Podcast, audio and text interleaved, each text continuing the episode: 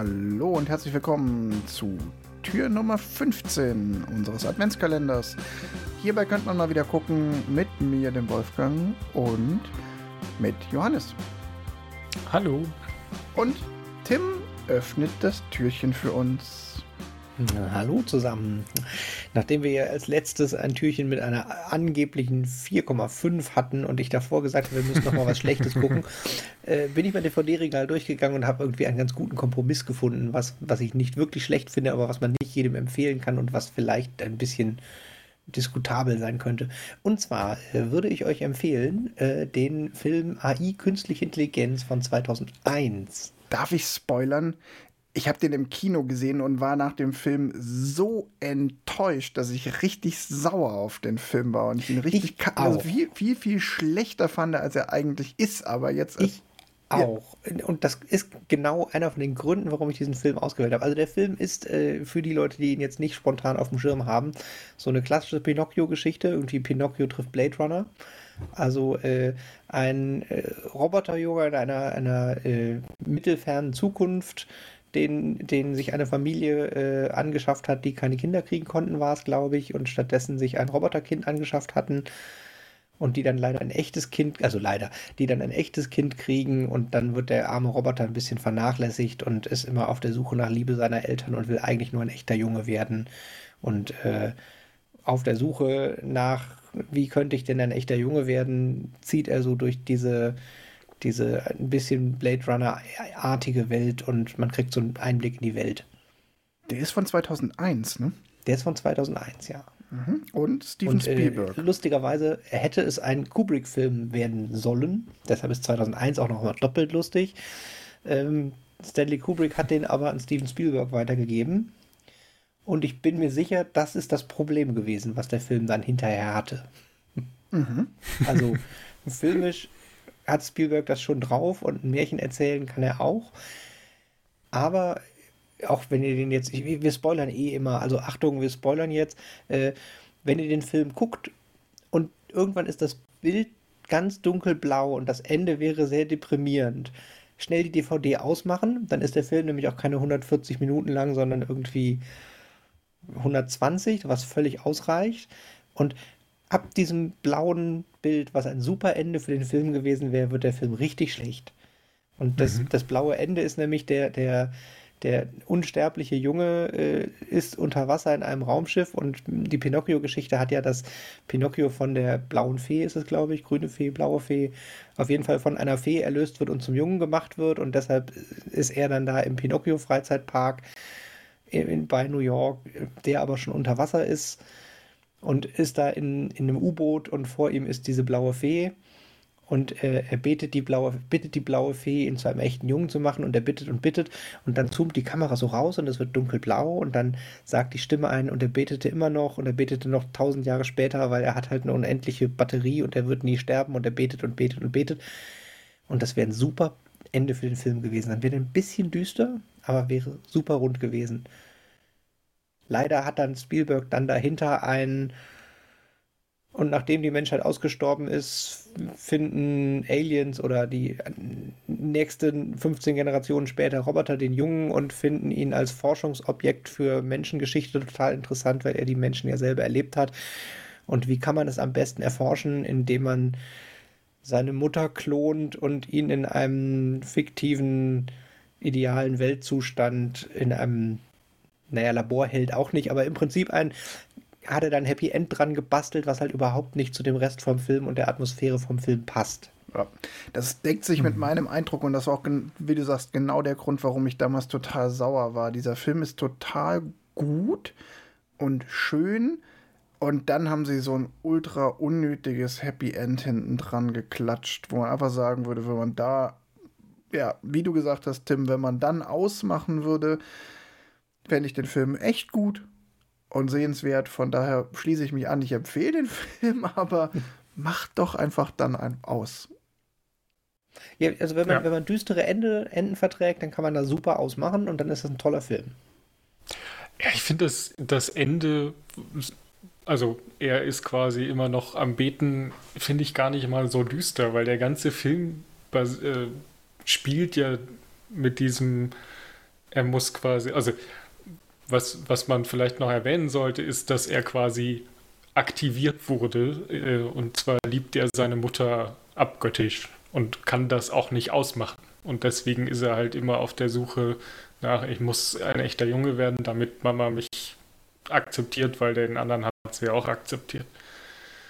Und ähm, dann finde ich das überhaupt nicht sch schlimm sozusagen. Das ist ja kein düsteres Ende zu sagen, okay, äh, wir sind hier in einem, äh, wir haben hier ein Problem. Wir haben einen un unsterblichen Jungen und äh, der, der hat halt quasi eine Programmierung, die ihm sagt, du musst äh, deine Mutter lieben, ja, sozusagen. Es, es, wäre halt ein unerfülltes Ende und in seiner Unerfülltheit würde dieses Ende aber halt auch eine spannende Frage aufwerfen, weil natürlich schwingt ja die ganze Zeit bei dem Film die Frage mit, was ist ein Mensch, aber auch die Frage, mhm. ist es überhaupt erstrebenswert, menschlich zu sein? Und diese Frage würde sich halt viel stärker, wäre viel betonter und viel stärker, wenn dieses Streben nach Menschlichkeit nicht erfüllt würde und nicht zum Happy End führen würde, sondern eigentlich tragisch enden würde. Ja. Das also ich kann mich da. Euch, Weil dann stünde am Ende des Films die Frage, was hat er jetzt davon gehabt, dass er Mensch werden wollte? Nämlich eigentlich, ja. Hm. Ich kann mich da auf jeden Fall euch anschließen. Ich habe den Film in Erinnerung mit, hey, eigentlich ganz cool, aber das Ende war scheiße. aber man könnte dieses Ende, also es hat ja jeder mit der Fernbedienung in der Hand, ja, sich dieses schlechte Ende zu ersparen. Das ist halt das Spannende auch an dem Film dass es eigentlich nur ein Schnitt, eines Schnittes bedarf. Ich, ja. ich habe danach, also äh, als ich aus dem Kino kam, gedacht, also da habe ich nicht im Kino gearbeitet, aber ich habe gedacht, die hätten einfach den Abspann da reinschneiden sollen an die Stelle. Also in analog geht das ja. Also einfach nur mhm. unauffällig beim Zusammenkleben den, den letzten Akt an die falsche Stelle kleben und dann hat man einen Film gerettet und äh, trotzdem alles gezeigt. Nein, also im Ernst, äh, jetzt um nochmal hier eine Bewertung zu geben, ich würde dem Film tatsächlich drei Punkte geben, wegen dem schlichten Ende, sonst wird er mehr kriegen. Und ähm, ich halte es tatsächlich für einen Film, den man gesehen haben sollte, nur das Ende halt nicht. Ach, gibt es im Moment bei Amazon Prime, aber nur zum Leihen gegen Geld. Ich gehe da komplett mit. Ich finde tatsächlich aber, obwohl er jetzt hier mit einer Dreier-Empfehlung gar nicht und dem, was wir so erzählen, es erstmal gar nicht so schlimm findet. Es macht aber auch, es ist aber auch interessant, genau unter dem Aspekt auch mal sich anzugucken. Also er kriegt eine 3 mit einem kleinen Sternchen dran, so mit die Tatsache, was ihn zur 3 macht, ist aber auch irgendwie ganz spannend.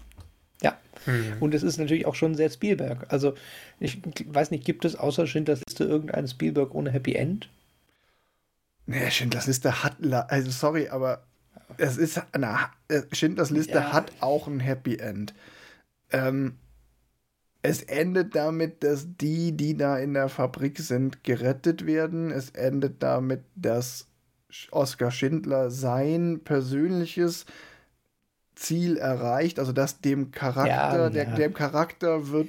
Fast recht, Im, Im, Storytelling ist es, ist es ein Happy End, es ist nur geschichtlich kein Happy ja, ja oder ja. ein begrenztes Ja. Und ja. Es, ist, es wird ja nochmal ganz bewusst, der Film bemüht sich ja sogar nochmal darum, in dieses Happy End einen kleinen Wermutstropfen reinzukippen mit dieser Selbsterkenntnis, mit dieser Szene, wo Schind Oskar Schindler da steht und sagt, ach, ich hätte noch so viel mehr retten können, hätte ich doch nur mein Auto verkauft, dann hätte ich noch mal zwei Leute mehr retten können, hätte ich dies getan, hätte ich jenes getan, aber ähm, der, der, der Arc ist abgeschlossen. Die, die Juden, um die es geht in dem Film, sind gerettet. Oskar Schindler hat das geschafft, was er vorhatte. Kleiner Wermutstropfen, okay, die Erkenntnis, er hätte vielleicht sogar noch mehr machen können, aber das ist echt so Cherry on top. Ähm, ja. Von daher, hm. nee, es gibt. Dann nochmal, kennt irgendeinen Spielberg-Film ohne Happy End? Ich glaube, das äh, führt keiner an. Nee. Ich glaub, steht irgendwo mit in den Klauseln, wenn du mich als Regisseur willst, äh, im Zweifel bringe ich zwei Seiten Happy End Drehbuch mit, die ich hinten dran tacker und dann ist das so. ja. Also Amazon Prime hast du gesagt. Da Ja. gibt's ihn. Für 2,99 den üblichen Preis.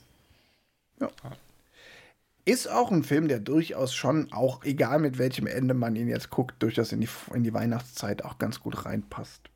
Der ist schon, weil der ja auch nie, der wird ja auch nie wirklich düster. Also das, was wir beschrieben Nee. haben als Vorende, das ist ja schon das düsterste überhaupt.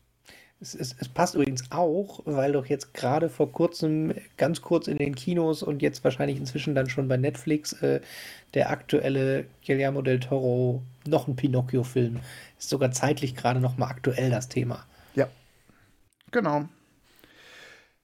In diesem Sinne, bis morgen. Bis morgen. Bis morgen.